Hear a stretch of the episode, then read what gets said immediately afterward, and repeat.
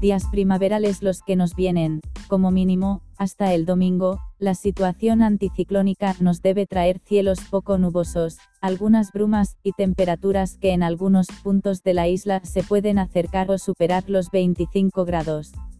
Esta situación se podría cortar con el inicio de la próxima semana, parece seguro que una potente borrasca nos enviará frentes atlánticos, pero para que estos frentes sean productivos en nuestra isla deben venir de la mano de algo más, hay dos opciones en ese algo más, la primera, una baja secundaria que se forme en nuestro entorno, y la segunda posibilidad, aire frío en altura, con las salidas de hoy en la mano, parece que la segunda opción sí que es factible, lo que podría provocar chubascos acompañados de tormenta. La primera opción no está aún muy definida, las dos opciones juntas sería lo ideal, pero repetimos.